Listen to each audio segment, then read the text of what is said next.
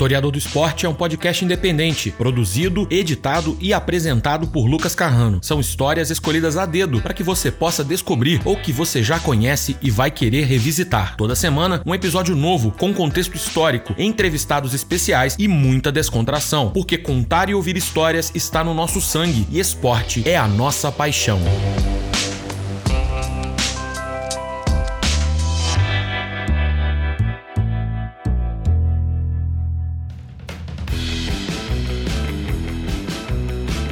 Historiador do esporte na área, eu sou o Lucas Carrano e no episódio de hoje nós vamos falar sobre identidade, identificação e uma carreira dedicada a uma só equipe, mas também como isso poderia ter sido diferente. Eu falo, claro, de Francesco Totti, ídolo máximo da Roma, equipe da capital italiana e que marcou época no clube romanista.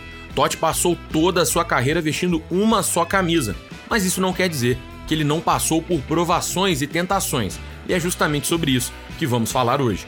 No quadro Conversa, o historiador do esporte recebe o jornalista Jean Odd, da ESPN, uma das maiores referências quando o assunto é Roma na imprensa esportiva brasileira. Odd também se juntou ao podcast para bater um papo sobre Totti, mas também muito mais do que isso. Bora lá?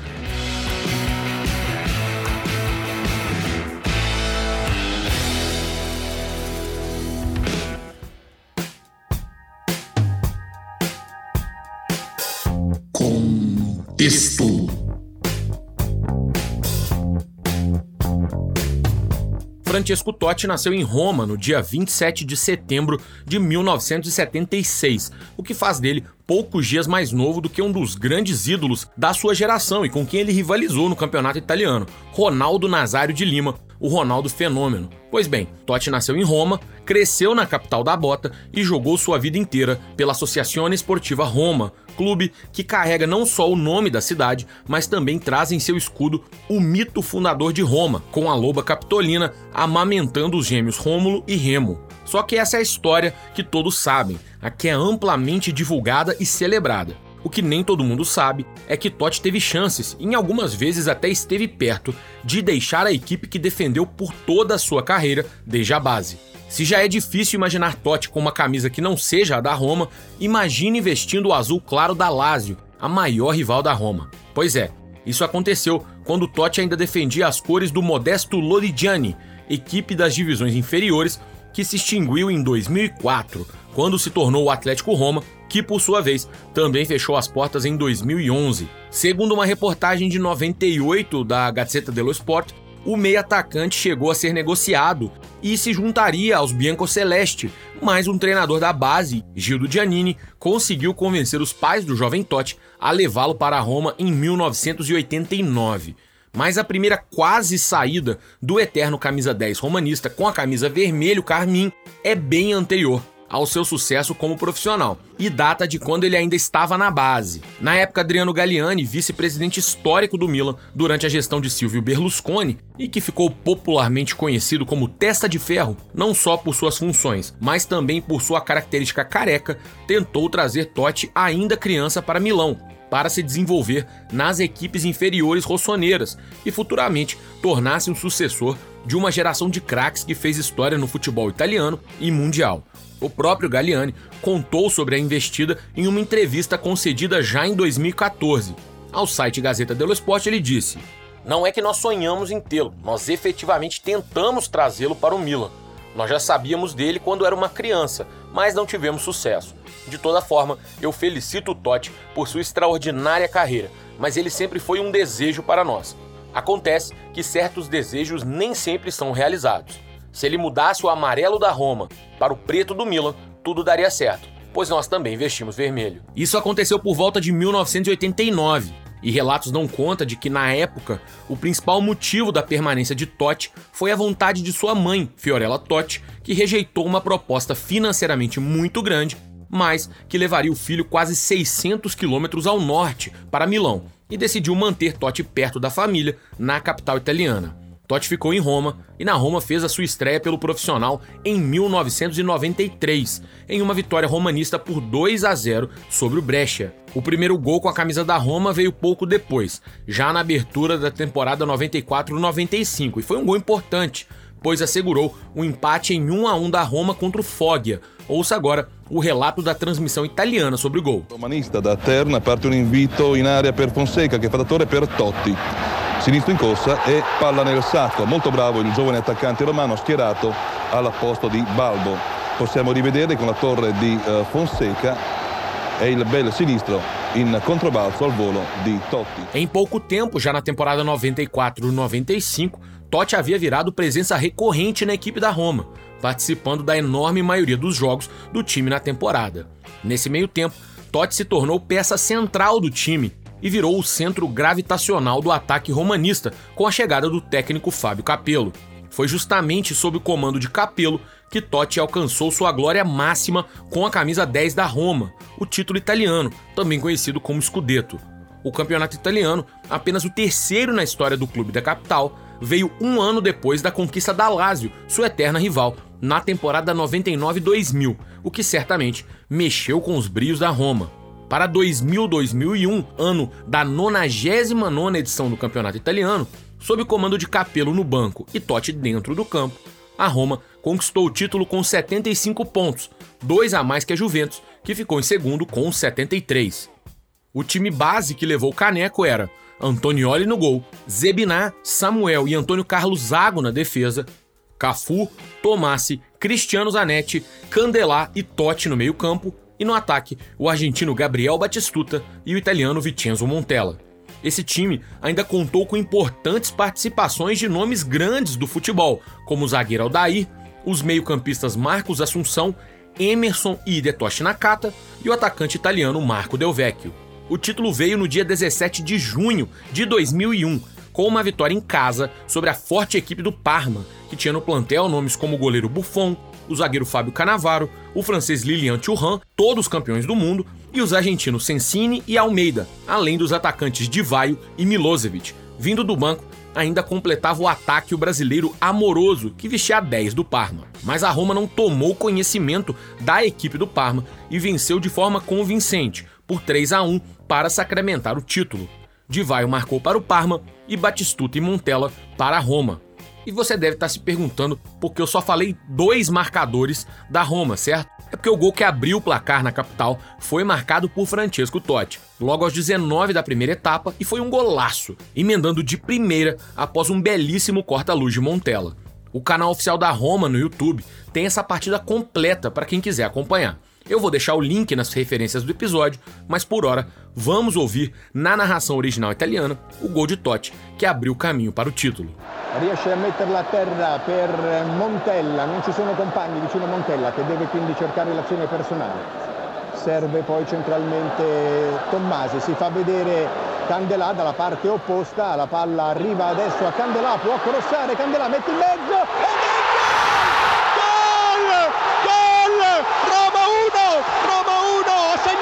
Parma 0 è il diciannovesimo minuto del primo tempo ed è di Francesco Totti il primo gol della Roma in questa partita. Roma 1 Parma 0 al volo Francesco Totti quel Francesco Totti che aveva segnato il primo gol proprio in quella stessa porta proprio di una squadra emiliana il Bologna l'aveva segnato il primo ottobre di questa stagione di questo campionato No ano seguinte a Roma teve outra ótima campanha no italiano mas não conseguiu manter o título, somando 70 pontos e ficando em segundo lugar, um ponto atrás da Juventus, que foi campeã com 71. A situação em 2002-2003 foi bem diferente. Embora tenha permanecido invicta diante das quatro equipes que terminaram nas primeiras posições, respectivamente Juventus, Internazionale, Milan e Lazio, a Roma tropeçou diante de adversários menores e terminou com um modesto oitavo lugar. A equipe ainda conseguiu se classificar para a Copa da UEFA por ter sido vice-campeã da Copa Itália, mas herdando a vaga do campeão Milan, já que o time de Milão tinha se classificado para a Champions League. E nossa história faz sua segunda parada justamente no verão de 2003. E para você que, como eu, pensou assim, pô, 2003 nem é tão longe assim, foi nesse verão que chegaram aos cinemas os blockbusters Matrix Reloaded e Procurando Nemo. E sim, esses dois filmes já estão com quase duas décadas de idade. Pois é, bem longe de Hollywood, mas com glamour equivalente, um time particular tomava conta das manchetes esportivas, principalmente durante as janelas de transferências. Era o Real Madrid dos Galácticos. O super time montado pelo presidente Florentino Pérez reuniu ídolos históricos de uma geração com a camisa dos merengues e foi praticamente uma constelação de melhores do mundo da FIFA dos últimos anos, exceção feita aí ao brasileiro Rivaldo. Ainda assim, o Real, que já tinha Cacilhas, Roberto Carlos, Hierro e Raul, trouxe o português Luiz Figo, que era astro do grande rival Barcelona, o francês Zinedine Zidane e o brasileiro Ronaldo. A essa altura, Totti já não era um dos melhores jogadores do mundo apenas, ele era um dos maiores também. O italiano foi o camisa 10 da Atsura na Copa de 2002 na Coreia e no Japão, campanha que terminou em um dos mais polêmicos jogos da história das Copas, vencido pelos donos da casa sul-coreanos. Totti, aliás, foi um dos personagens principais daquele jogo, pois ele foi expulso naquela partida em um lance extremamente controverso. Após sofrer o que muitos comentaristas de arbitragem assinalaram como pênalti claro, Totti não só não viu a Itália ir para a marca da Cal, como ainda tomou seu segundo amarelo por simulação, deixando o jogo sem ver o gol de ouro que tirou os italianos da Copa. Mas Totti estava consagrado no futebol italiano por liderar a Roma e era também um fenômeno de marketing, extremamente popular em seu país natal e rapidamente internacionalizado pelo alcance do futebol italiano e pelo poder dos seus patrocinadores. O principal deles, a marca de material esportivo Nike, trazia Totti como um dos grandes astros de suas principais campanhas. Se você, como eu, cresceu acompanhando futebol nessa época, deve se lembrar da icônica propaganda da Nike em 2002, que se passava em um barco, onde 24 craques do futebol mundial disputavam um torneio secreto de 3 contra 3. Essa campanha, intitulada Scorpion KO ou simplesmente The Cage, ou A Jaula em tradução livre, custou nada menos do que 100 milhões de dólares e trouxe vários comerciais ao som de Little Less Conversation de Elvis Presley, lembra? Pois é, o Totti era do time Triple Expresso, ao lado do japonês Hidetoshi Nakata e do francês Thierry Henry. Pode não parecer muita coisa, mas esses comerciais circularam na época da Copa de 2002 e Nakata era promovido por ser o principal jogador do país sede da final, o Japão. E Henry era o principal nome da Nike nos atuais campeões mundiais franceses. Essa era a companhia de Totti. Na final, por assim dizer, do torneio, o time Triple Expresso venceu a equipe chamada Os Tornados, que era formada pelos brasileiros Ronaldo e Roberto Carlos, ao lado do português Luiz Figo. Baseado em tudo que eu contei até agora, já deu para entender por que o Real Madrid e Totti pareciam formar um casal perfeito, né? O italiano tinha a bola e a grife que os galácticos pediam. E foi justamente isso que tentou concretizar o presidente Florentino Pérez naquele verão de 2003 o próprio Totti contou essa história em uma entrevista concedida em 2016 à Sky Sports italiano. Ele disse: Eu quase fui para o Real em 2003, apesar de não ser verdade que eu cheguei para a Espanha, como alguns veículos noticiaram na época. Houve alguns problemas com o contrato que eu tinha com a Roma. Eu realmente pensei em trocar de equipe. Eu queria sair do país. Meu destino seria o Real Madrid, em respeito à cidade e às pessoas de Roma e aos torcedores da equipe também eu tinha, digamos, 80% de intenções de me transferir para o Real. E o Real Madrid estava me pagando muito, mas muito mesmo. Eles me ofereceram um absurdo, basicamente o que eu quisesse. Eu ganharia quase 25 milhões de euros durante todo o contrato. Eles me disseram que eu podia ter o que eu quisesse, exceto a faixa de capitão ou ganhar mais do que o Raul. O Raul tinha de ser o jogador que mais ganhava e o capitão. Olha só, vamos pesar as coisas. Aos 26 anos, no auge da sua forma física e técnica, Totti viu uma oferta que incluía mais dinheiro do que jamais viu em toda a sua vida. A chance de se juntar aos melhores jogadores do mundo em uma das maiores equipes do planeta, que disputava e conquistava títulos constantemente, em um campeonato espanhol que é, por consenso, bem menos duro aos jogadores de ataque do que o aguerrido e combativo campeonato italiano. Do lado oposto, estavam deixar a sua cidade natal, seu país e o clube que o revelou e que tanto amava. Pode parecer um desequilíbrio imenso na equação, mas para Totti, a enorme lista de vantagens foi menos importante. Ele contou na mesma entrevista em 2016. Meu coração, meus amigos e minha família me ajudaram a refletir e felizmente eu decidi ficar aqui. E eu ainda estou aqui para contar essa saga. No fim das contas, eu tomei a decisão correta, que era ficar com meu time, aquele para o qual eu sempre torci e sempre vou torcer. Mais uma vez, Totti chegou muito perto de deixar a Roma. Mas como todos nós hoje também não somos capazes, ele não conseguiu se imaginar vestindo outra camisa. Os anos se passaram e nesse meio tempo Totti conquistou a glória máxima que qualquer jogador de futebol pode sonhar. Ele tornou-se campeão da Copa do Mundo. Totti vestiu a 10 da seleção italiana em 2006 na Alemanha e jogou pelo menos parte de cada um dos sete jogos da campanha vitoriosa. Ele deu quatro assistências ao longo da campanha e jogou 61 minutos na final contra a França, sendo substituído por De Rossi no segundo tempo, naquele que foi seu último jogo com a camisa da seleção. Seu grande momento na competição, no entanto, veio nas oitavas de final. Em um jogo duríssimo contra a Austrália, no último minuto do tempo regulamentar, o lateral grosso sofreu pênalti e Totti foi para a bola. O tento colocou os italianos nas quartas de final e marcou o único gol de Totti em Copas do Mundo. Ouça a narração de Luiz Roberto. Aí o grosso tentou o drible, ganhou Bresciano, outro drible do Grosso derrubado, penalidade máxima! Grosso derrubado é pênalti para a Itália! A 10 segundos do encerramento do jogo! O Nil dado o carrinho ali, ó, caiu e ficou caído e o, juiz, o, o italiano tropeçou nele, Marcília não houve a penalidade máxima. Vai Totti para cobrança, autorizado, bateu, gol!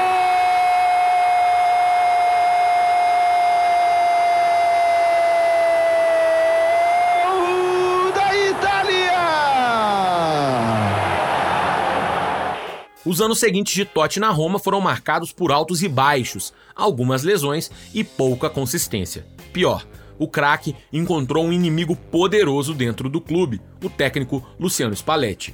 Curiosamente, foi Spalletti que deu a Totti uma chance de ouro de se reencontrar dentro de campo, fazendo com que o meia passasse a atuar como falso 9, posição que ele desempenhou na reta final da sua carreira. Nessa primeira passagem de Spalletti pela Roma, o clima era bom, mas quando o treinador voltou ao clube anos depois, os dois quase chegaram às vias de fato em uma discussão nos vestiários, segundo relatos do próprio Totti em sua autobiografia. E foi justamente nesse momento, já no fim da sua carreira profissional, depois de passar por tudo com a camisa da Roma, que Totti quase deixou a equipe da capital italiana pela terceira vez. Como já virou praxe no futebol globalizado, especialmente para grandes nomes em fim de carreira, Totti recebeu ofertas de mercados periféricos, mas com muito poder financeiro. No caso do italiano, a principal proposta veio dos Emirados Árabes Unidos, mas não foi para o Oriente Médio que Totti quase se mandou. Na verdade, a viagem teria sido bem mais curta, com 500 quilômetros para ser preciso. Essa é a distância entre a capital Roma e a cidade de Gênova, onde joga a Sampdoria. O clube genovês, aliás, já havia quase sido o destino de Totti anteriormente, quando ele ainda tinha apenas 20 anos.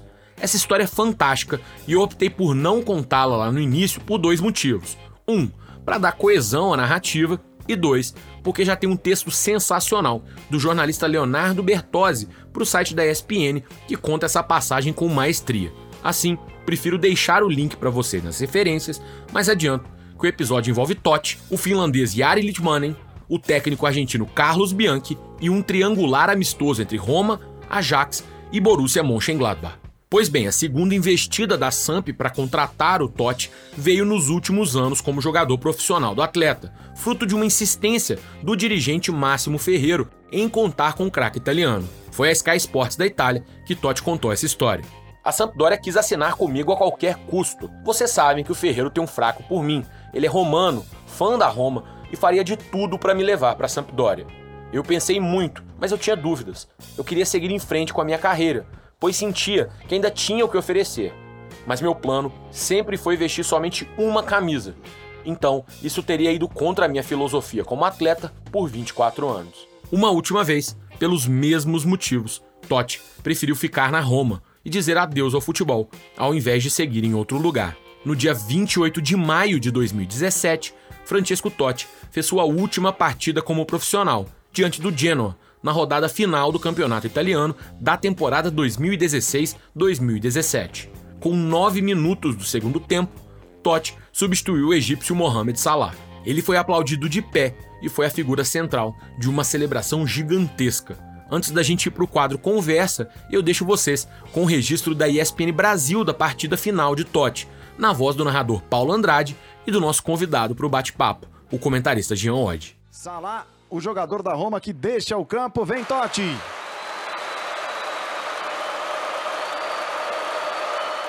Pela última vez para pisar no gramado com a camisa da Roma.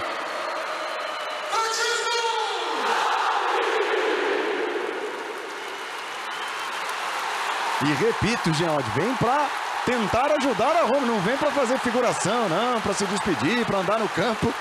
Vem para tentar ajudar a Roma a chegar à próxima fase de grupos da UEFA Champions League, a terminar o campeonato italiano na segunda posição.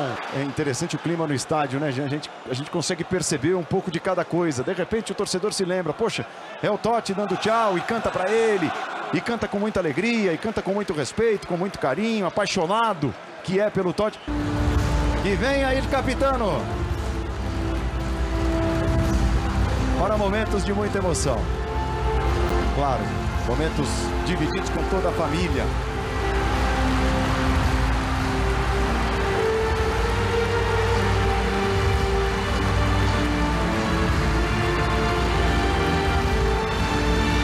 Passos de quem escreveu passo a passo, jogo a jogo, dia a dia, uma das histórias mais ricas do futebol. Quantidade de camisetas, faixas dedicadas só a ele, né? Ali, camisetas homenageando o Totti, um amor, é, certos amores não acabam nunca, chamando de fábula essa relação dele é, com, com o time. É, é muito legal, né?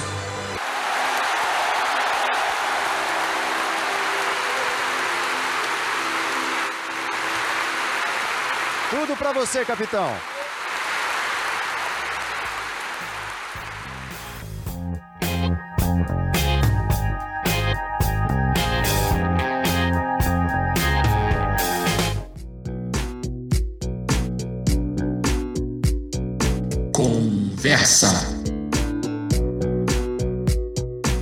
Começando então o nosso quadro Conversa, que nessa semana recebe o jornalista Jean Odd, que é da ESPN Brasil. E meu caro e minha cara ouvinte, essa introdução está sendo gravada um pouco depois da entrevista, porque veja só, até para dar azar, a gente tem que dar sorte. Eu tive um problema na raiz do arquivo da gravação da minha entrevista com o Jean. E óbvio, a primeira coisa que eu pensei é que tudo tinha ido pro vinagre. Já tava quase chorando quando resolvi dar uma olhada no episódio.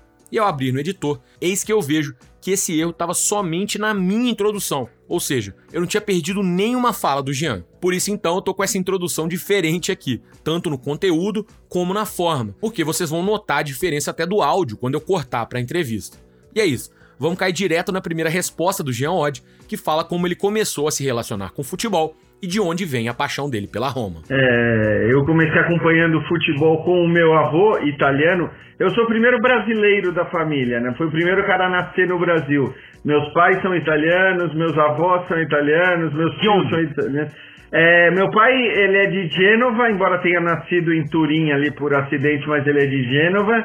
E a família da minha mãe, né, que é uma família maior e com quem eu sempre tive uma convivência muito grande e intensa, incluindo meu avô, o meu mentor futebolístico, vamos dizer assim, é toda, toda de Florença, todo mundo de, de Florença. Eu deveria torcer para a Fiorentina ou pelo Genova ou pela Sampdoria, mas a verdade é que talvez até por, é, por isso eu tenho escolhido a Roma, né? Brincadeiras à parte, não foi por isso eu teria total liberdade para escolher, mas assim, durante muito tempo eu acompanhei o futebol italiano de perto, mas não tinha uma preferência escancarada por algum time, né? É claro que pelo amor que meu avô tinha pela Fiorentina, eu, eu até gostava que a Fiorentina vencesse e tal. Mas acho que a relação com a Roma começou a surgir lá no final dos anos 90, né? É, um pouco antes do Scudetto, portanto, eu tive já a sorte de ver o Scudetto já torcendo pela Roma. E eu não, não sei nem te explicar direito como começou isso, quer dizer, a questão da Roma, as cores, a cidade pela qual eu sempre fui apaixonado, obviamente, conta muito, né? Minha primeira ida para a Itália foi em 1996, então talvez ali tenha começado um pouco essa relação com a cidade. Eu fiquei apaixonado por Roma e disse: um dia eu quero morar nessa cidade, né? É, então eu, eu, ali começou a relação com a cidade de Roma. Automaticamente eu fui acompanhando mais a Roma, o time, né? E aí tem tudo, cara. O uniforme da Roma é o mais bonito do mundo, sem nenhum clubismo aqui, mas é um negócio impressionante. Os caras trocam de camisa o tempo todo e a camisa é sempre maravilhosa. É, a relação com os brasileiros, né? Eu já quando morava lá tive a oportunidade de ir na, na, despedida do Aldair, que foi um negócio absolutamente maluco, ver a, a idolatria, a paixão que eles tinham por ele, como tinham é o pelo segundo maior jogador, né, provavelmente, da história da Roma, o Aldair, né? É, é engraçado porque o Totti, ele mesmo fala que para ele foi o maior ídolo. Aí tem também a coisa do, do Aldair ter, ter cedido a faixa de capitão para o Totti, né, na, naquela transição.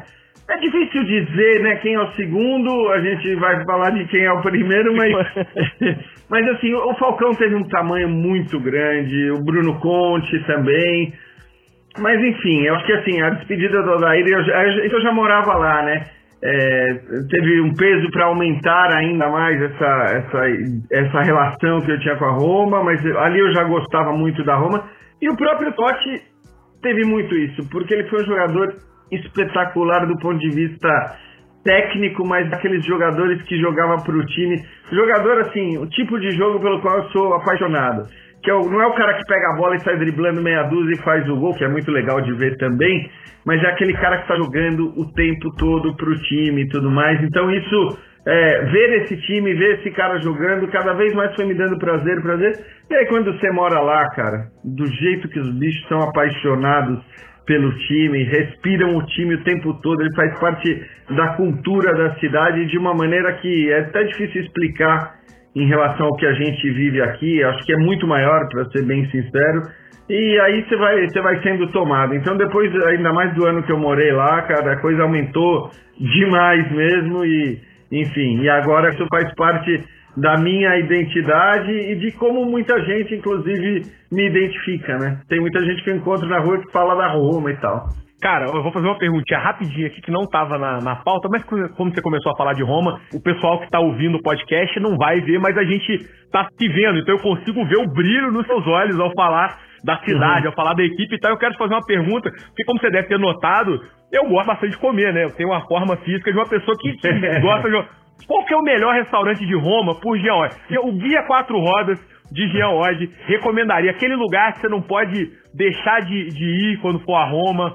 É, o, o, amigo ouvinte que tá aqui falou assim, pô, cara, tô querendo uma dica boa, um lugar que você mais gostava, puxa essa memória afetiva de Roma aí e dá o, o roteiro, o guia cultural e gastronômico da cidade de Roma por Jean Oddi. Eu vou fazer até melhor, Lucas. Eu também sou apaixonado pela comida de, de Roma, da Itália, mas da, de Roma especificamente. É um negócio, é um, é um dos meus grandes prazeres em visitar a cidade, é justamente ir aos restaurantes. Então vou fazer até melhor. Muita gente me pedia dica de Roma o tempo todo e eu acabei fazendo um blogzinho que faz tempo que eu não atualizo, mas uh, as coisas permanecem, continuam valendo, né? Então, se você colocar melhor de Roma no. É que eu nem sei o, endereço, o endereço correto, porque é blogspot e tudo mais, eu fiz para os amigos mesmo. Mas se você colocar melhor de Roma no Google e o meu nome, Gian Odd, né? G-I-A-N-O-D-D-I, vai aparecer como o primeiro resultado isso daí. E ali tem as dicas, enfim, dicas de, de restaurantes, de onde se hospedar, dica de como ver um jogo de futebol em Roma, então como escolher o lugar onde você vai, onde comprar ingresso e tudo mais. Tem tudo isso lá.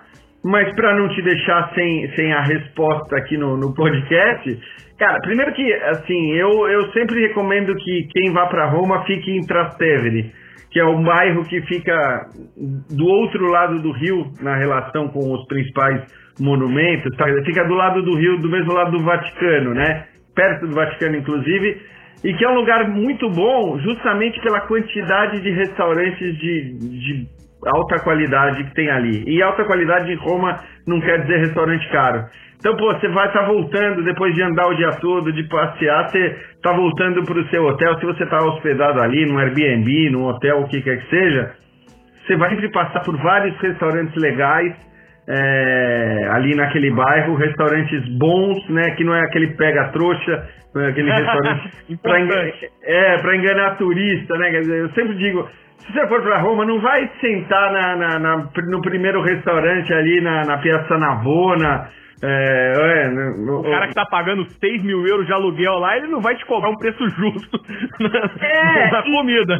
E, exatamente. E em geral, também a comida não é, é, é. difícil comer mal em Roma, mas em geral a comida nesses lugares também não é tão boa, porque é feita muito pra justamente enganar a trouxa, assim, sabe? Então, cara, vai, vai um pouco mais afastado. O Trastevere é um bairro muito turístico, cada vez mais e tal, mas eh, lá os restaurantes são todos muito bons. E para falar um nome especificamente, esse eu não vou falar em Trastevere, porque em Trastevere são vários bons restaurantes.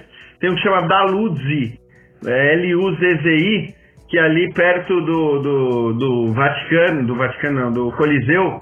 Quem for ali, vale, vale conhecer esse restaurante, que é muito bom. Em geral tá cheio, mas em Roma é assim também. Você, né? Os restaurantes bons estarão cheios, você espera um pouquinho, come uma brusqueta, tá feliz. tá certo, eu vou. Agora me deu. Ficou falando de comida, falou comida italiana. Não é um prato tipicamente romanista, na verdade é mais da Sicília, mas me deu até vontade de comer uma, um arantine, que é uma das coisas que eu mais gosto. Delicioso. Vamos ter que. Vou ter que ver como é que eu vou providenciar o arantine aqui depois que a gente acabar essa entrevista. Ó, pra falar do Totti, Jean, e não, não perder o bonde aí da história. E mais uma vez, assim, sobre você pessoalmente em relação ao Totti. Você acompanhou a carreira dele, você tem. Mas explica para mim esse clipe que eu vou tocar aqui agora. Porque você recebeu. Isso, na verdade, eu não tô falando com um cara que cobriu o jornal, eu tô falando com um amigo do Totti que recebe parabéns dele no dia do aniversário. Então, assim, é outro nível aqui, é outro patamar de conversa. Ciao Gian, tanti auguri, buon compleanno, um abbraccione, ciao. É, pois é. é foi, foi muito inusitado para mim também, Lucas. Foi muito inusitado para mim também, porque eu, na verdade, não sou amigo do Totti. Aliás, nunca tive, nem, nem profissionalmente, não tive contato, não o entrevistei, até porque na época que eu morava lá, o cara é. Continua sendo, né? Mesmo depois de ter parado, mas certamente agora tem mais tempo à disposição e tudo mais, mas é uma estrela um, muito grande, né? Quer dizer, é um, é, talvez a maior celebridade da cidade, eu acho que a gente pode afirmar, né? A maior celebridade da cidade e tal. Então, para mim foi uma surpresa, porque é, é, chegou através de um amigo, né? Um amigo que, que, que morou em Roma também, que teve tempo lá, que conhecia pessoas. Então, é, eu recebi esses parabéns e foi engraçado, né? Foi muito divertido até, eu diria. Eu recebi esses parabéns por intermédio de um, de um amigo que pediu ali, fez uma, né, com, conversou com um e com outro e acabou conseguindo o vídeo. Então eu coloquei no, no, no, no, Instagram, coloquei, porque de fato as pessoas ficam olhando. Um monte de gente achava que era piada, né? Que quando eles Achava que era deepfake, é. né? Aqueles que metem o rosto. Isso, exatamente. Ou que, sei lá, ele tivesse falado pra, pra qualquer um de alguma maneira genérica e que não tivesse Giancarlo, do É. Ela, Gianluca Zambrano, qualquer é, um desses assim. Isso, porque ele fala Gian, né? Ele fala Gian, Gian, Santa Augurio, não sei o quê. E, enfim, e foi legal, foi, foi bacana, foi divertido, mas não foi nenhuma coisa que eu tive uma relação direta com ele, não. Tá certo. Ô, ô Jean, e assim, tem algumas pessoas elas vão ter restrições para apontar um atleta contemporâneo como maior ídolo do seu clube. Claro que há muitas exceções, isso não é regra, isso não, não é bem assim, mas principalmente em clube histórico como é a Roma, é, você tem o Santos, enfim, quase todo mundo vai olhar para trás e vai tentar pegar naquela, digamos, na era de ouro do futebol ali, o grande ídolo. E no caso da Roma, é assim, né? Eu acho que há muito pouca dúvida que o, o Totti é, na verdade, o maior ídolo da história da Roma. E aí, assim, eu vou fazer essa pergunta só porque eu tenho, porque tá aqui na pauta e tal, eu vou ter que te falar. E aí, vou te deixar aqui a porta aberta para você surpreender todo mundo e falar assim: não, que se você responde não, provavelmente a gente encerra a entrevista por aqui eu vou embora. Mas o Totti é mesmo o maior ídolo da Roma. A Roma teve a felicidade, digamos assim, de no, no momento contemporâneo ter à disposição o maior ídolo da sua história ou há alguém que minimamente rivalize com ele? É, eu, eu, a gente não vai encerrar a entrevista por aqui porque, porque a, a, resposta é sim. Eu acho até que é, até um determinado período, talvez, né, até a conquista do Scudetto, claro que havia dúvida, né, havia discussão. O próprio Falcão foi um cara que sempre foi dito, né, e batizado, e até hoje como rei de Roma, quer dizer, é um cara muito grande. O Bruno Conte, um cara gigante também na história da Roma, que trabalha hoje né, no clube, que continuou ligado a Roma de uma maneira muito, muito forte. O próprio Aldair que você citou, você tem grandes nomes na história da Roma, mas eu acho que, principalmente a partir do momento que ele acaba conquistando o Scudetto também, é, os critérios que você poderia utilizar para eventualmente excluí-lo né, dessa, dessa escolha, para que ele não fosse, eles acabam morrendo, porque seria justamente qual, que, que critério você poderia utilizar para dizer, não, ele não é o maior. Hoje é muito difícil. Você vai pegar número de gol, você vai pegar número de jogo, e, e, você pega o título, talvez se ele não tivesse conquistado esse título, você pudesse dizer, ah, não dá para o maior da história da Roma não ter conquistado pelo menos um escudeto. Mas ele o conquistou, né? A Roma é um time com poucos títulos, a Roma é um time com três campeonatos italianos apenas.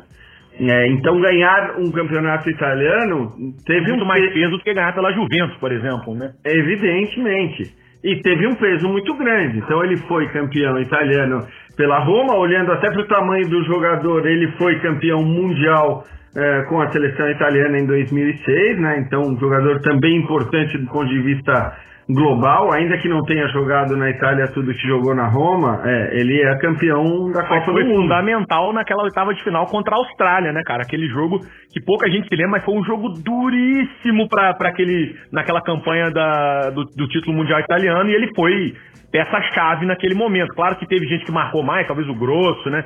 Que foi é. apareceu meio que do nada ali, fez, mas teve muita gente que marcou, mas não é tão lembrado, mas o Totti naquele jogo especificamente contra a Austrália foi assim, peça-chave. Sem dúvida, foi o grande nome daquele jogo, né? Também com a cobrança do pênalti tal, difícil já no final do jogo e tudo mais. É, um né? É, ele, ele teve uma importância ali, ele fez algumas boas partidas, teve bons momentos, mas perto da capacidade dele, é claro que ele não jogou tudo que podia. Assim como o Pirlo não jogou tudo que podia, é, e, e, não à toa o melhor jogador da Itália naquela Copa foi o Canavarro, o zagueiro, né? Dizer, que fez uma Copa do Mundo monstruosa, sete jogos em altíssimo nível, um negócio muito impressionante. Mas, é, é voltando ao Totti, ele tem um tamanho grande também por isso, ele, ele foi campeão italiano pela Roma, como foram os seus concorrentes, né, os outros postulantes a esse posto de, de, principal jogador da história do clube. Ele tem as maiores marcas e mais do que tudo isso, ele tem uma história de fidelidade que acho que pesa, né, que vai que, que, que coloca eh, de maneira exponencial essa qualidade técnica, é tudo potencializado pela relação dele afetiva com a Roma, pelo fato de ter sido torcedor de arquibancada, de ter sido gandula, de ter sido um torcedor maluco da Roma eh, desde sempre, de ter dito não ao Real Madrid, entre outras propostas que recebeu.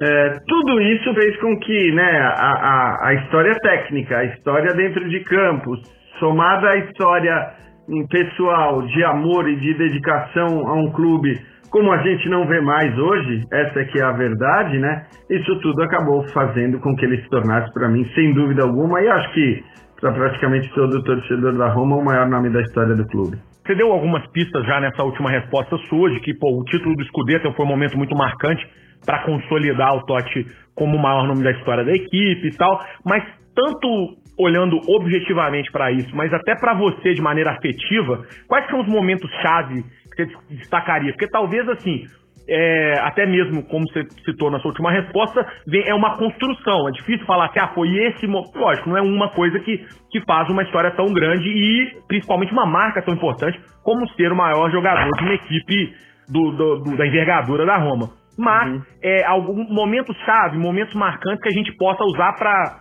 ou exemplificar ou que possam talvez realmente encorpar o que é o Totti para a Roma. E aí, tanto objetivamente, aqueles chavões, mas para você pessoalmente, às vezes você fala assim, pô, teve um jogo contra o Trieste que foi, sabe, para mim foi aquele dia que eu vi, falei, nossa, o Totti aqui, se tiver alguma coisa assim, pode ser, também não tem problema nenhum.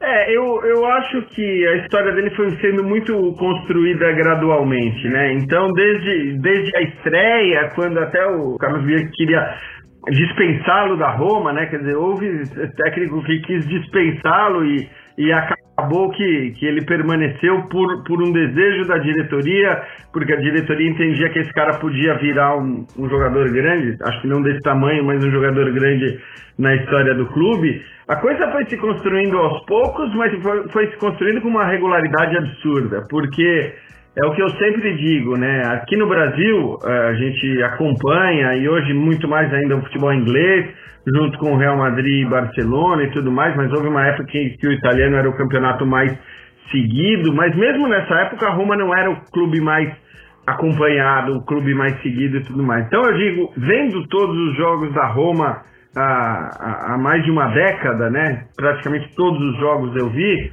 eu te digo, cara, a, a regularidade, o quanto esse cara sempre jogava bem era um negócio impressionante.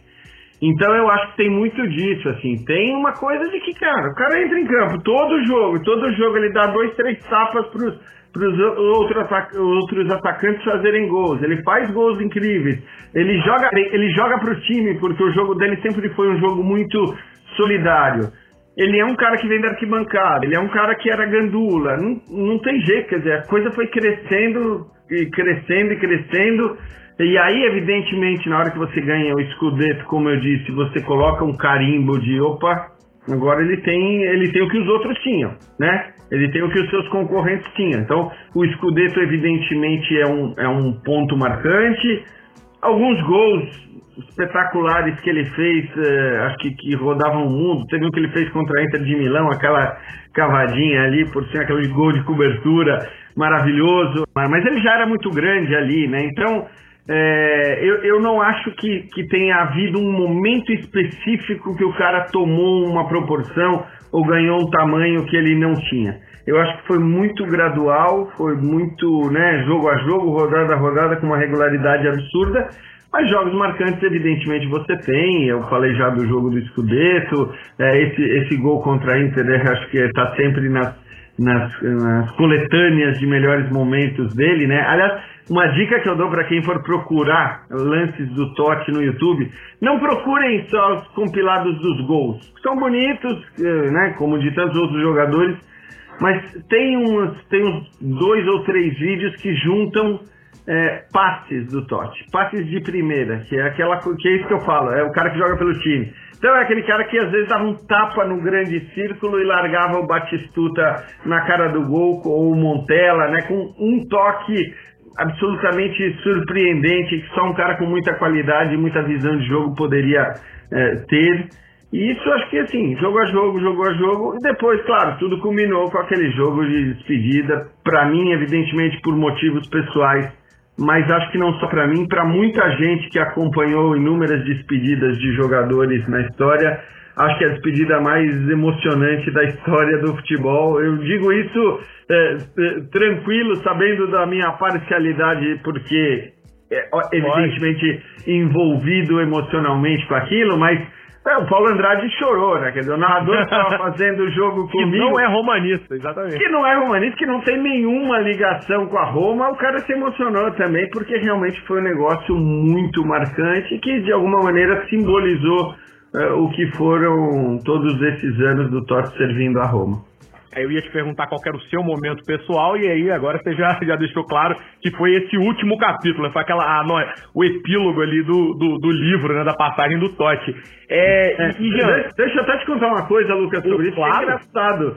É, eu, eu não ia fazer esse jogo. Eu não ia fazer esse jogo. Não era, é, naquela época, a minha escala na ESPN era um fim de semana de folga e um fim de semana de trabalho.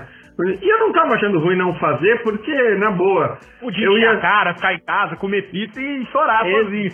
Exatamente, exatamente. Eu ia ficar absolutamente emocionado vendo o jogo em casa, encher a cara, como você falou, ia, né?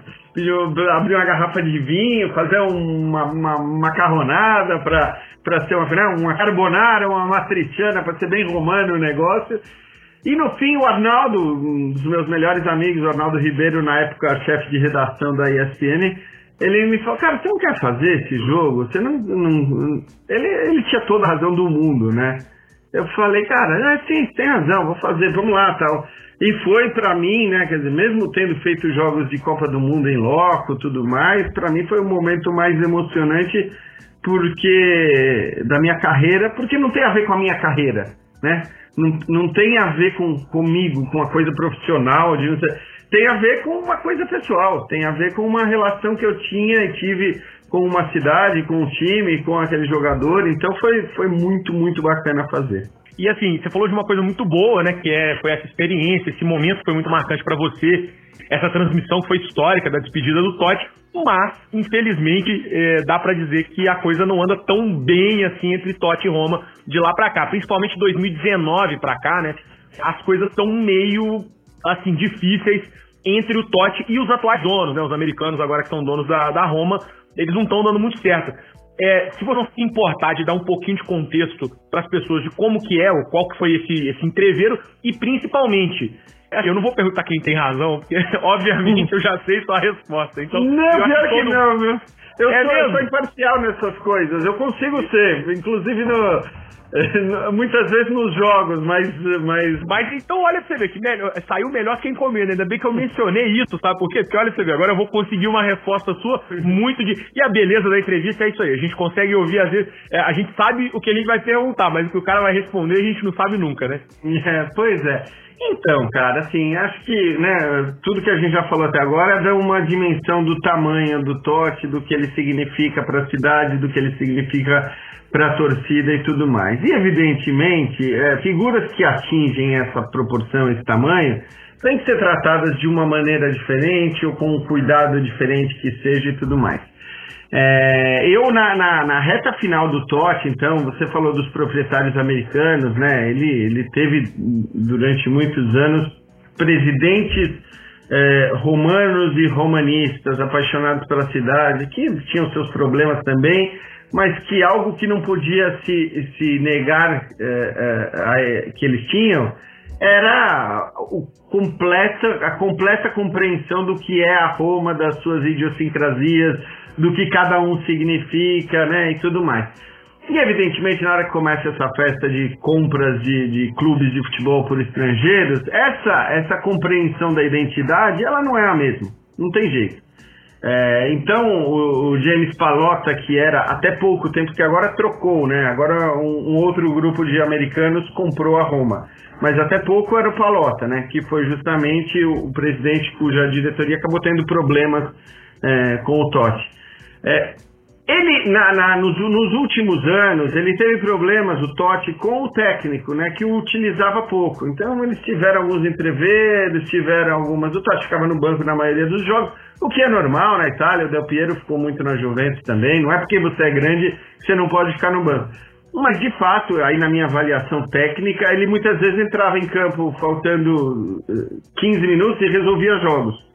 Então talvez pudesse entrar faltando meia hora e não 15 minutos, talvez pudesse jogar um tempo mais constantemente, mas não fazia isso, a torcida se irritava com o Spalletti, o técnico, e foi um, uma última temporada de, de, uma certa desavença, de muita notícia né, negativa, mas a coisa foi andando, foi andando até o ponto que chegou o jogo de despedida, e, e aí no jogo de despedida teve cenas muito marcantes, né, do Claudio Ranieri, técnico romanista, né, até a alma é, do, do De Rossi e do Bruno Conte abraçando o Totti, os quatro juntos chorando, ah, uma das cenas mais emocionantes que a gente teve. E nesse mesmo momento, quando o Spalletti ia cumprimentar o Totti, foi vaiado pela torcida por conta dessa relação.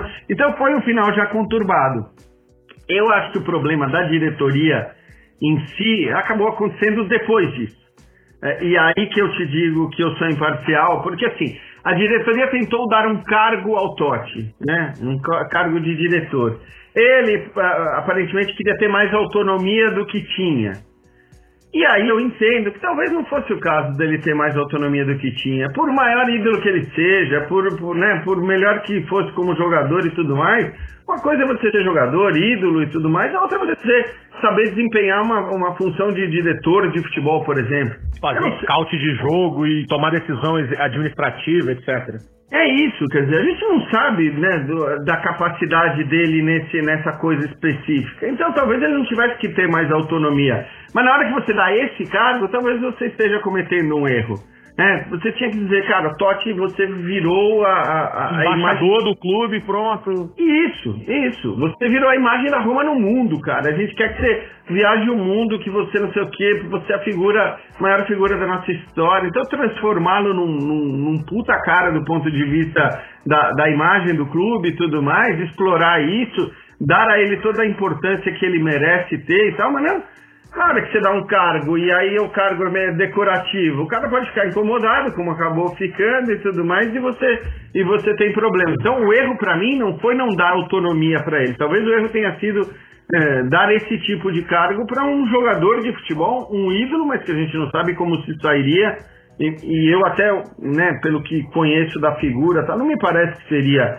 É, eu, eu acreditaria muito mais no De Rossi para esse cargo do que no, no Francescotti. Então, é, eu acho que o erro esteve ali. E, e de, de, qualquer forma, eu acho que a maneira como é, foi encerrada a carreira dele, a maneira como foi encerrada a carreira do De Rossi, escancaram essa falta de compreensão sobre o tamanho dos caras, sobre como algumas coisas acontecem e tem que acontecer em Roma. Vamos ver, agora você teve a troca de proprietários, só que são outros norte-americanos, certamente eles vão ter que entender muito melhor o que é a Roma e o que é ser romanista e tudo mais.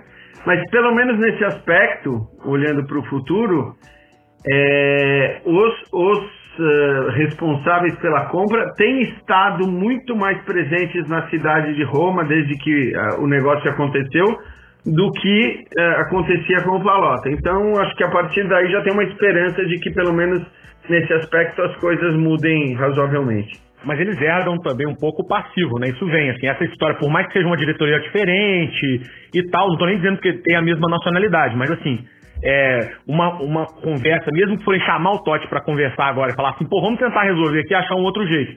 Essa história pregressa, por mais que não tenha uhum. sido com eles nem nada, ela tem um papel aí. Então, assim, não, de, de todo jeito, é, tem um, um, prejuízo grande aí que é, não só vai exigir deles uma decisão correta, mas uma habilidade de contornar os erros do passado, né, para tentar resolver isso pensando no futuro. Você acredita num, numa eventual, digamos, é, eu não vou dizer né, um retorno, mas assim, de uma reaproximação? Não vou dizer que o Totti está afastado, porque é isso, é, é iconicamente ou iconograficamente ele está associado de uma forma que não dá para separar, né? Não nada que você fizer uhum. vai apagar a, a história dele na Roma. Mas assim, ele tá um pouco mais distante, até fisicamente mesmo, da, da, do clube.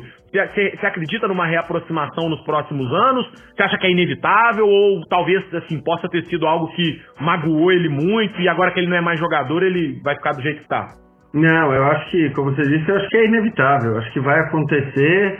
Eu acho que, evidentemente, essa diretoria, se for minimamente esperta, também vai usar isso como um ponto ao seu favor. Trazer o Totti de volta para participar do clube de alguma maneira, evidentemente, é, melhora a sua imagem com o torcedor, facilita o seu trabalho, né? Como eu disse, eles já estão mais presentes do que estava presente o Palota e os seus diretores na, na, na, na, gestão passada. Então, eu acho que vai acontecer. E o Totti, em momento algum, disse que não, nunca mais, não quero saber da Roma. Pelo contrário, a coisa era claramente pessoal. Acho que isso vai acontecer com o Totti, acho que vai acontecer com o De Rossi também. É, o, o, fim da história do De Rossi foi até pior do que do Totti, né? Porque ele queria continuar, mesmo com um contrato baixo, mesmo pagando pouco, ele queria que a Roma fosse para ele o único clube da sua vida, como foi para o Totti, e a Roma acabou não permitindo isso, né? De certa maneira, ele foi jogar no Boca Juniors, que era um... E é uma das coisas mais aleatórias, talvez, Totalmente. do futebol mundial, né?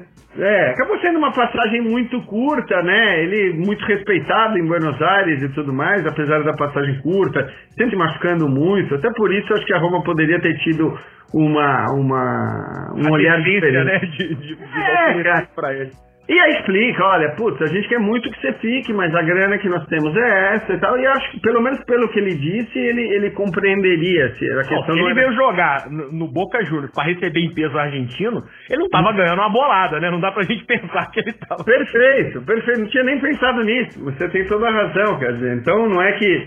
eh, Certamente o Boca não podia pagar muito mais do que a Roma poderia. Então eu acho que essa diretoria, ela, né, sem- sendo inteligente, ela vai aproveitar esses dois nomes, especialmente o do Totti, mas os dois nomes, para trazer a torcida de volta para si e, e tenho certeza que o amor dos dois, tanto do Totti como do De Rossi pela Roma, vai fazer com que isso aconteça provavelmente no primeiro convite, já que a diretoria mudou.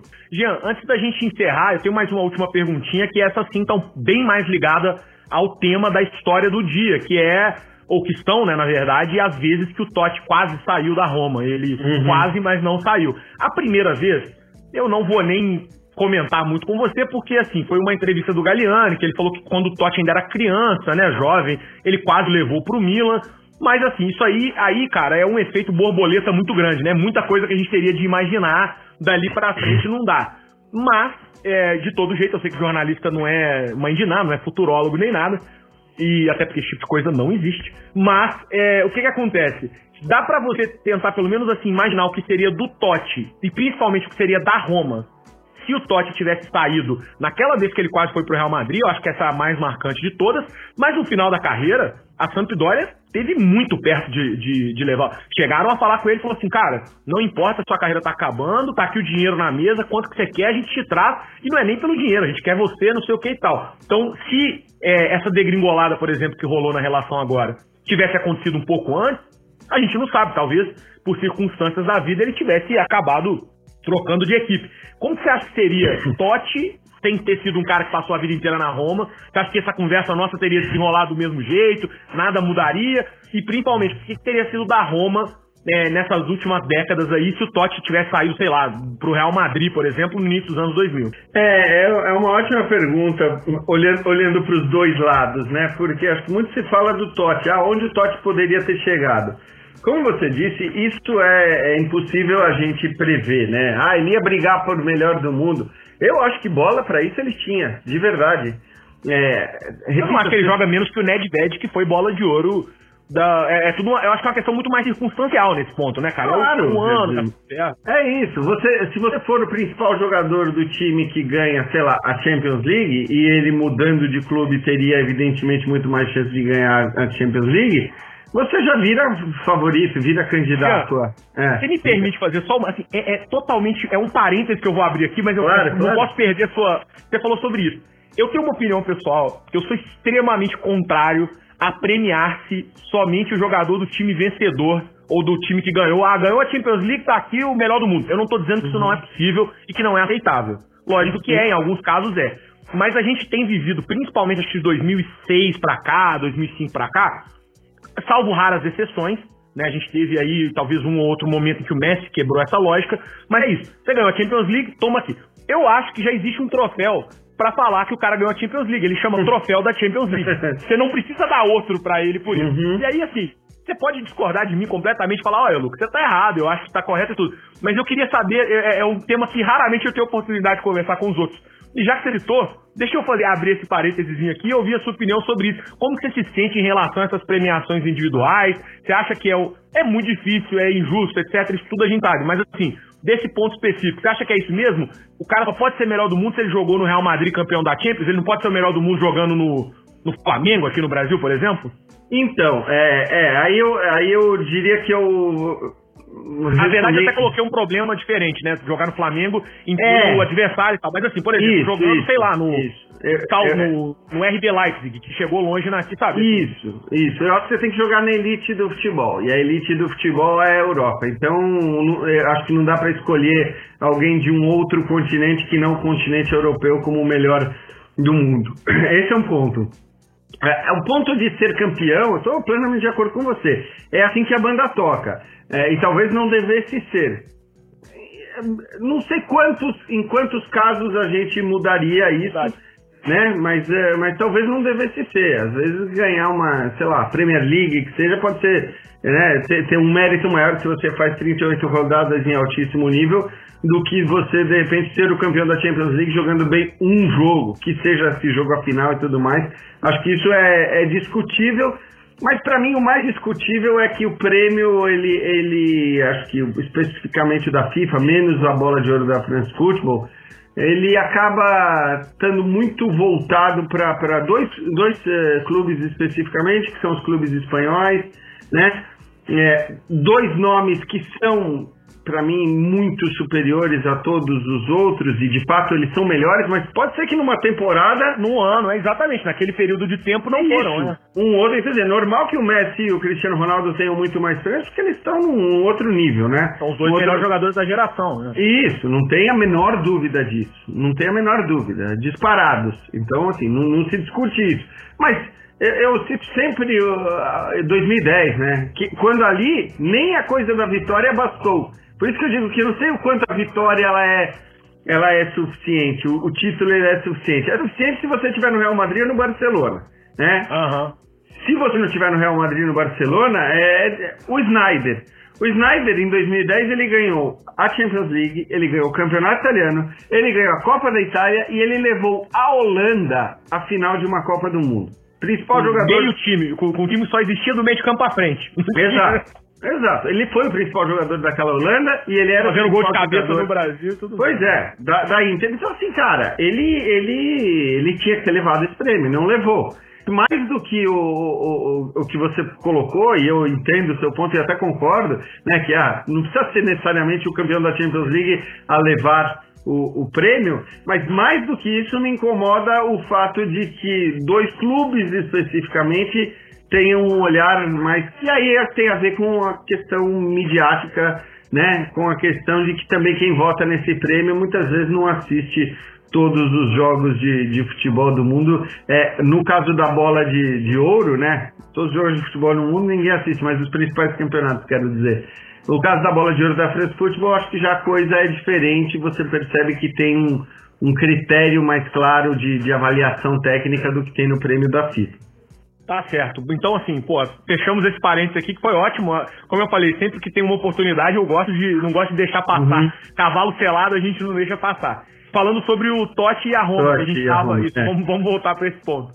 Então, é, eu acho interessante não dá para saber o que seria do Totti exatamente. Eu, eu tenho certeza absoluta que ele teria é, muito mais títulos na sua galeria de conquistas do que ele teve jogando pela Roma, né? Onde ele conquistou um italiano de mais relevante e a Copa do Mundo com a seleção italiana. Se ele ia ganhar prêmio individual ou não, não sei. Acho que capacidade de bola para isso ele tinha, mas ele teria sido muito mais campeão, provavelmente teria sido muito mais rico, né? Porque, ele, claro que ele é milionário e ganhou o salário, chegou a ganhar 2 milhões de euros por temporada na Roma, que é um salário, de, né, era na época do primeiríssimo nível tal. Então não é que ele ganhou pouco na Roma também, isso é bom que se diga, né? Não é que ele, Aí ah, que tá ele chegou e falou: olha, eu vou ficar aqui, vou, vou ganhar Isso. 500 reais aqui e o dinheiro É, da passagem. Então, assim, ganhou o salário de, de primeiro patamar, mesmo estando num time que não é do primeiro patamar europeu. A Roma, acho que assim, se ela não tivesse tido essa história, ela perderia muito da sua própria história. Né? Não ter o Totti. é- Então, eu sempre digo que ser torcedor da Roma eh, faz a gente ver o quanto são é triste a história de quem depende de título para ser feliz no futebol. Eu, eu acho que se você, se, ah, título, título, título, ficar empilhando título, ganhando, legal, mas uma hora você eu sou campeão de tudo. Essas histórias são tão mais raras, quer dizer, então um- uma história como essa do Totti é um negócio absurdo. E talvez no futebol moderno, sem um paralelo. E eu te explico por quê. Porque você vai achar o Gerrard no Liverpool, você vai achar o Maldini na, no Milan, você consegue encontrar casos parecidos em outros clubes, só que em clubes que sempre brigaram ali em cima. Primeiro patamar, né? primeiro nível, favoritos de Champions League. Não é o caso da Roma. É, nunca foi e não é, até agora não é. Se vai ser um dia, não sei. Mas nunca foi. Então, assim, ele dizer não às propostas, ele dizer não a outros clubes, ele falar na Roma, eu quero ficar nesse clube, tem um peso ainda maior do que teve o Gerrard, com todo respeito e evidentemente é, a história é lindíssima, mas não, isso é, é ainda mais pesado do que o Gerrard falar isso, fazer isso com o Liverpool, o Maldini fazer com o Milan, qualquer outro exemplo que você consiga encontrar. É absurdo. O cara optou por ficar num clube menor, com uma história de títulos menor. Então, eu acho que assim, perder isso, sobretudo no final, como perdeu no caso do derrota até ele indo pro Boca, perder a oportunidade de dizer esse cara só vestiu a minha camisa em toda a história, seria teria sido muito, muito triste para Roma se ele tivesse ido jogar na Sampdoria, como você citou, né? Quer dizer, perder isso à toa, né? Uma coisa é o cara dizer, tô indo porque eu quero jogar no Real Madrid, quero ganhar a Champions League e eu quero... 10 anos de carreira pela frente ainda. Isso. É, seria mais compreensível. Mas acho que assim, é, eu te falo pelo número de, de, de, entrevistas que eu dou, como essa que eu estou dando para você, Lucas. Assim, a Roma jamais seria pauta por ter sido campeã. Ninguém me liga e fala, eu queria falar do título da Roma em 2001, do escudo. Ninguém, ninguém me liga para falar sobre isso, ninguém entrevista sobre isso. Porque é um título de futebol, como tantos outros que a gente tem é. Todos os anos, em todos os países você tem pelo menos um campeão nacional. Uma história como essa é uma história no futebol moderno praticamente única.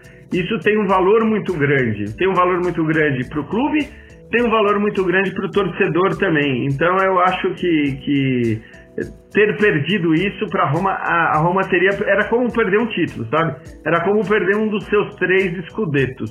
A história do, do Totti na Roma vale tanto quanto um dos seus três escudetos. Tá certo. Pô, Jean, muitíssimo obrigado, cara, por esse papo sensacional. Acho que o ouvinte vai ter uma compreensão. A gente conversou um pouco antes, eu até te falei, né, que a ideia minha com esse quadro de conversa é justamente expandir e sair um pouco. Então, assim, lógico, a gente falou um pouco sobre essas quase saídas dele, mas acho que o mais importante nessa altura do campeonato, eu já tendo falado antes sobre esses momentos, é justamente dar essa dimensão para o ouvinte do que foi o Totti, do que foi, e óbvio também, a oportunidade deles saberem, o pessoal que está ouvindo certamente já te conhece, te acompanha, também saber um pouco da sua história e sua relação. Eu acho que a gente cumpriu isso muito bem, sem sombra de dúvidas, não tinha dúvida que seria um bate-papo muito legal, e fico feliz de ter você participando do podcast Historiador do Esporte. As portas da casa estarão sempre abertas. Caso você tenha disponibilidade, tenha interesse e tenha essa generosidade de ceder um pouco do seu tempo, do seu conhecimento mais uma vez. E a gente se fala aí muito em breve. Um abração. Legal, Lucas. Queria agradecer o convite. Foi um prazer, foi um papo muito legal mesmo e te parabenizar aí pela, pela pauta, pela seriedade, pela maneira como você conduziu aí a, a conversa e conduz. Acho muito, muito legal. Então, parabéns e, e, de novo, obrigado pelo convite. Foi um prazer. Valeu, um abraço. Então, nessa nota muito bacana, a gente segue agora para a conclusão.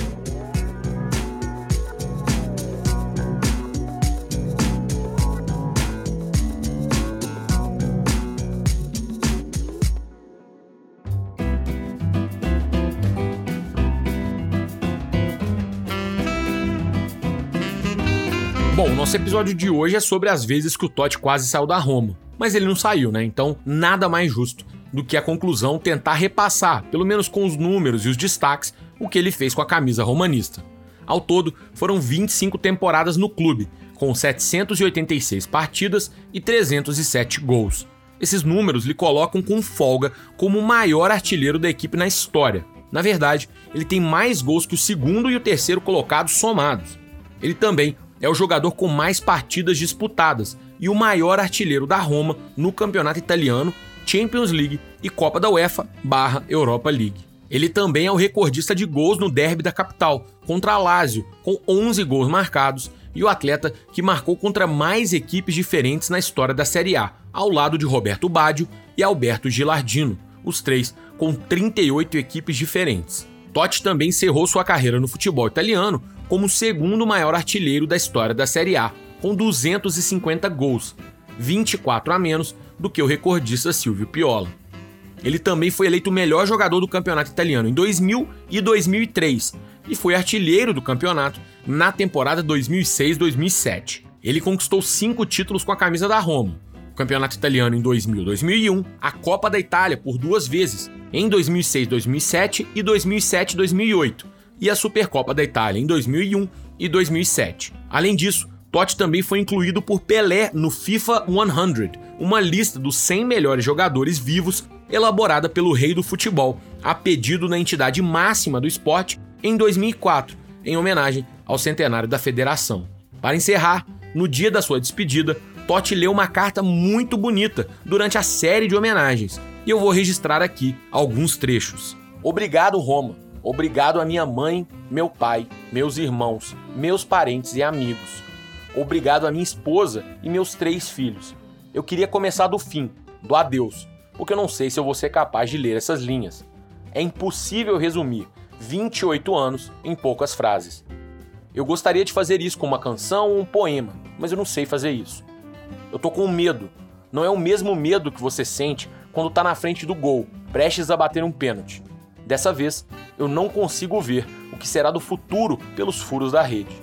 Permita-me sentir medo. Dessa vez, sou eu que preciso de vocês e do amor que vocês sempre mostraram por mim. Com seu apoio, eu vou ter sucesso em virar essa página e me jogar numa nova aventura. Agora é hora de agradecer meus companheiros, técnicos, diretores, presidentes e todo mundo que trabalhou comigo durante esse tempo. Também aos fãs da Curva Sud, a luz que guia todos os romanos e romanistas. Nascer romano e romanista é um privilégio. Ser o capitão desse time é uma honra. Vocês são e sempre vão ser minha vida. Eu não vou mais entreter vocês com meus pés, mas meu coração sempre vai estar com vocês. Agora, vou descer as escadas e entrar no vestiário que me acolheu como garoto e do qual eu saio como um homem. Eu sou feliz e muito grato por ter dado a vocês 28 anos de amor. Eu amo todos vocês.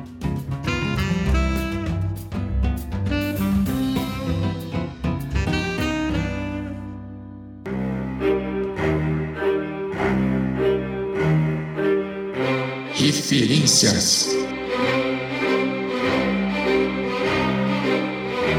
Começando as referências do dia com referências em português. Eu passei uns trechos do jogo de despedida do Totti na ESPN, mas eu recomendo que vocês vejam a matéria especial como um todo, vale a pena demais. Além disso, eu também falei sobre o texto do Leonardo Bertozzi, né? O link vai estar na descrição também. Eu disse também que o vídeo do jogo completo do título italiano da Roma está disponível e vocês podem acompanhar no canal do YouTube da Roma ou no link que eu vou deixar. Eu falei também das propagandas da Nike de 2002 que tinham Totti e eu vou deixar o link para elas também, porque isso aí é nostalgia pura. Por fim, a biografia do Totti não está disponível em português, mas se você buscar na internet, encontre ela em alemão, espanhol e no original italiano. Os links para todas essas referências citadas vão estar na descrição do episódio. Você tem mais dicas? Sabe de alguma referência que pode ajudar a completar essa discussão ainda mais? Ajude o historiador do esporte e seus ouvintes. Mande pra gente nas redes sociais e vamos espalhar conhecimento. Também não se esqueça de seguir o podcast nas redes sociais, arroba historiador do esporte no Facebook e Instagram e arroba HDEOficial no Twitter. Indique também para os seus amigos e avalie positivamente na Apple Podcasts. Vamos juntos aumentar a base de ouvintes do historiador do esporte.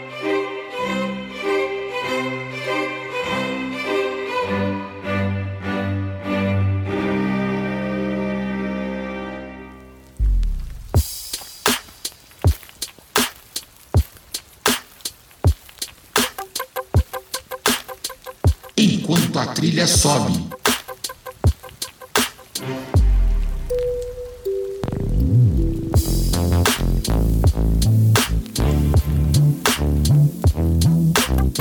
No Enquanto a Trilha Sobe de hoje, eu quero falar de uma parada que não tem nada a ver com o episódio, mas que é muito boa.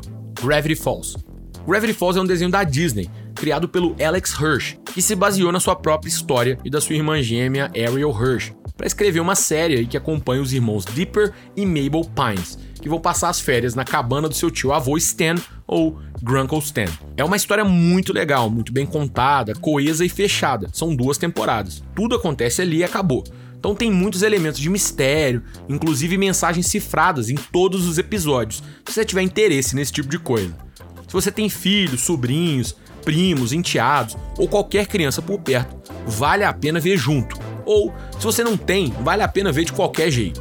Eu vi, adorei, apliquei o Roberto Vaz, que é produtor aqui do podcast, e ele gostou tanto que o bolo de aniversário dele foi de Gravity Falls, é mole? E ó, eu duvido que se você ver, não vai ficar com a música de abertura na cabeça para sempre, beleza? Valeu, um abraço e até semana que vem.